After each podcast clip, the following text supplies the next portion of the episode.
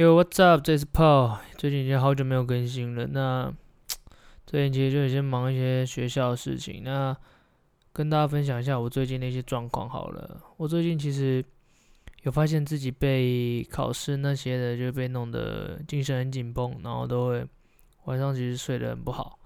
那我觉得就是让自己忙一点也是一点好事吧。虽然说有时候睡不着，但至少。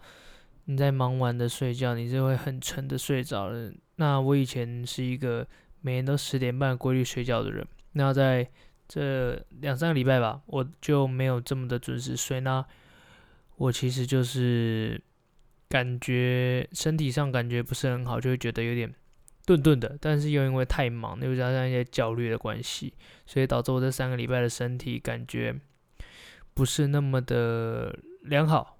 但我觉得就是这样，就是有些事情就是一个过程。你有时候要做一些你喜欢的事，或者是应该是说你有时候要做一些你不喜欢的事，才会显得你喜欢做的事会比较好玩一点。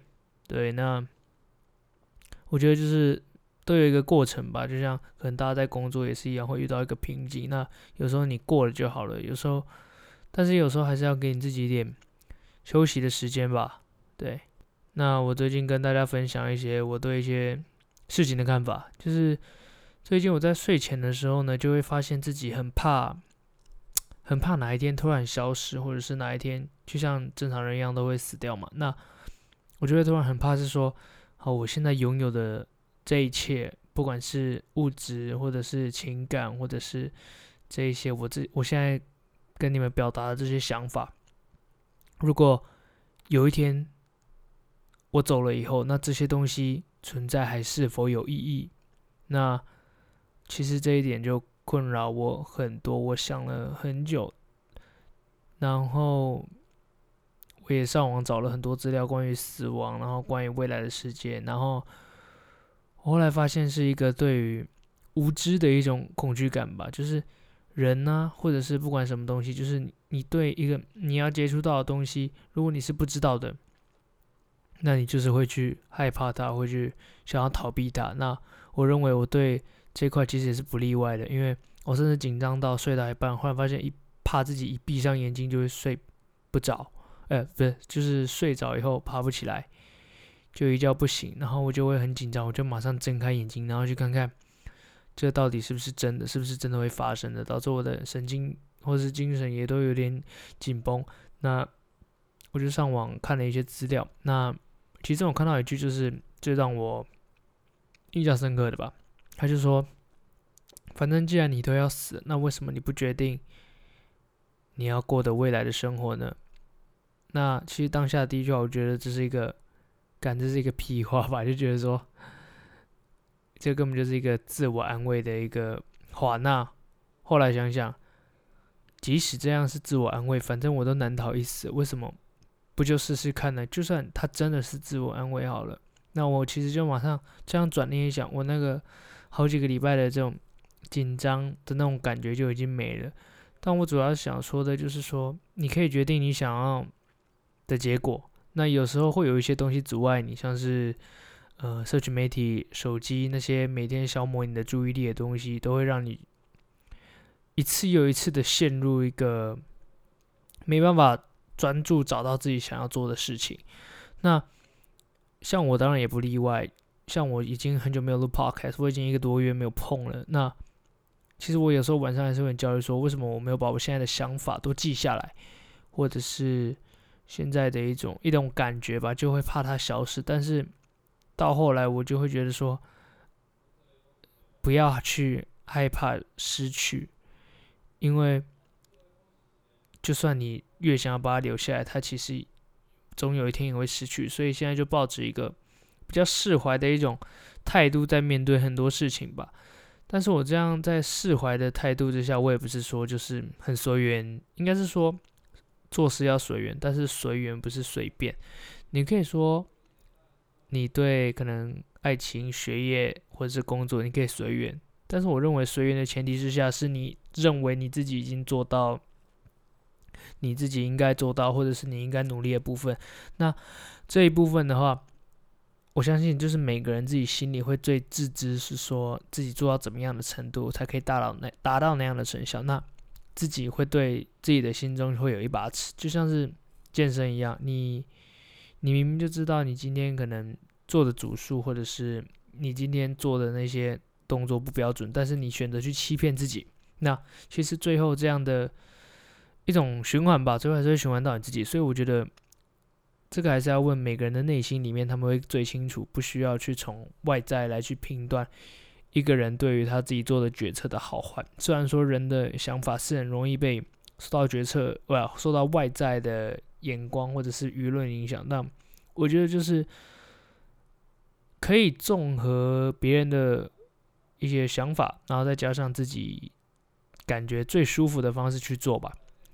然后我主要就是想讲的一种感觉，就是说不要去害怕失去，因为你终究会失去的。这样可能跟佛家的那一些，可能像是一些比较要放下，或者是 比较平静的去看待这个世界，是有一点关系的。那其实在这里，我也不得不承认，社群媒体在这个时候真的是，也不能说帮了很大的忙，至少我可以说，他在最快的时间缓解掉我对这些东西焦虑，因为它用其他不同的内容来填充。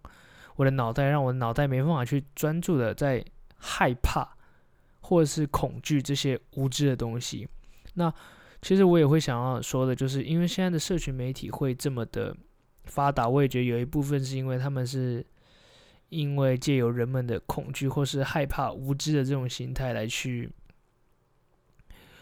蓬勃发展的。那我不会说社群媒体是一个坏东西。因为毕竟每个注意，现在想想，每个所有的发明都是为了让这个世界更美好。但是这个美好的前提，我觉得有时候是需要一点付出代价的。像举例来说，社群媒体，它虽然说会让人们感觉很好，但是在整个对于整个注意力的这些，或者是在一些情感上的培养，我认为它就不是那么的恰当。但是。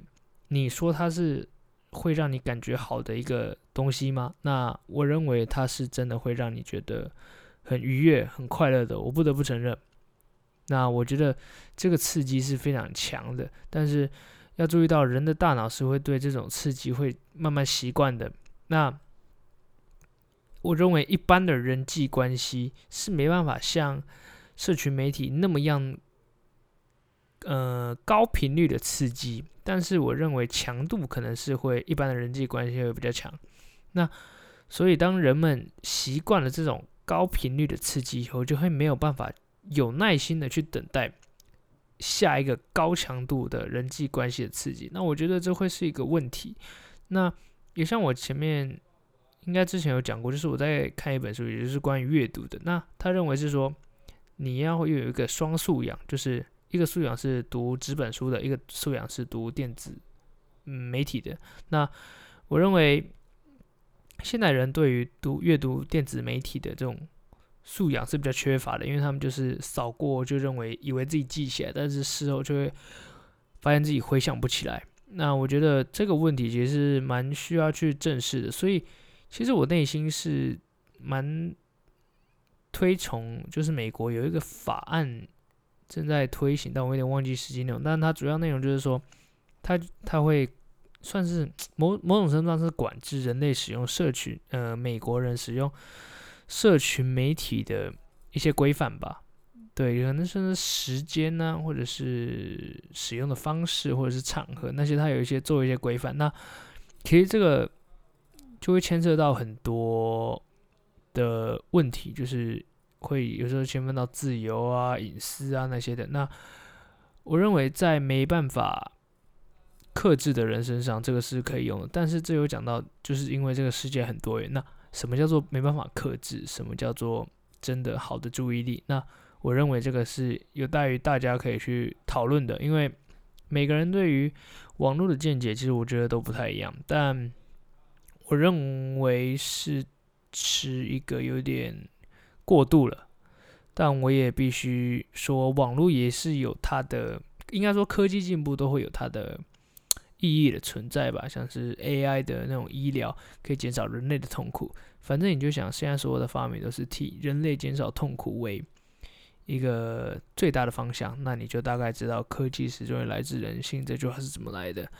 那讲到最后，其实我还是想讲，就是说，对我而言，有时候会觉得自己没办法。或者是自己好像真的没有时间走在自己想要的路上，那么我觉得可以是时候的放下手机，然后去想想是说自己要的到底是什么。那像我自己想要的，我也不会说我真的很完全清楚知道我想要什么，但是我至少起码会知道我现在遇到了什么困难，或者是我现在有没有在进步，或者是我退步。那我现在。以前的我是会很，只要遇到困难或者是失败，我就会很负面的说，为什么我没有做到？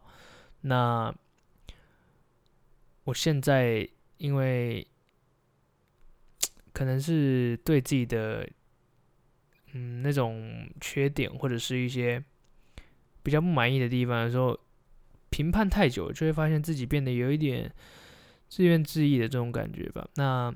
这一点，我的我在跟我健身教练讨论的时候，他也有讲到这一点。那他本身是修哲学系，那他就觉得是说，每一个看法或者是你脑袋中的每个想法，都是得透过你自己去改变的。所以有些事情，你从反面来看，或许另外一个方式就是正面。就像有一阵子我说我很讨厌，我很害怕小丑，晚上会睡不着。那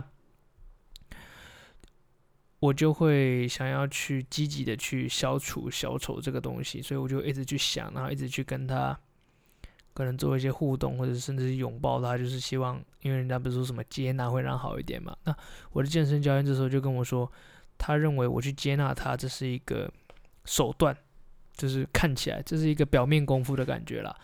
这可能听起来有点哲学，但是大家可以去想一下。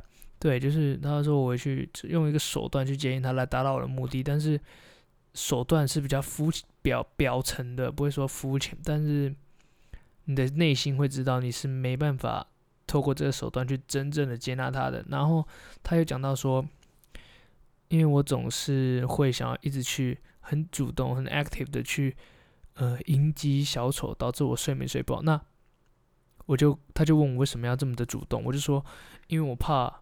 我如果不战胜他，我就睡不好。那其实他讲一个很简单的道理，我就讲完，其实我就有点豁然开朗。他就说：“那你为什么不尝试，不去想他，或者是你对他的出现不作为？因为当你对他的出现不作为的话，你某种程度上是不是又让你的睡眠变得更好？所以这就印证了一句话：有时候不作为也是一种作为。那我今天想要讲的是说。”有时候很，这个世界上有很多事情，你可以换很多角度去想。那么，我觉得每个人看事情的角度都不一样，但是朝向正面的看是很重要的。虽然说偶尔也是要往往比一些比较坏的方向去想，因为过度自信也不是太好。但是我觉得现在的人就是有点过度焦虑，然后过度的去和别人比较。或许多看看这个世界，或者是多看看大自然的美好。会让大家觉得这个世界变得比较没有那么的有攻击性，又更和乐一点吧。那这就先这样了，拜拜。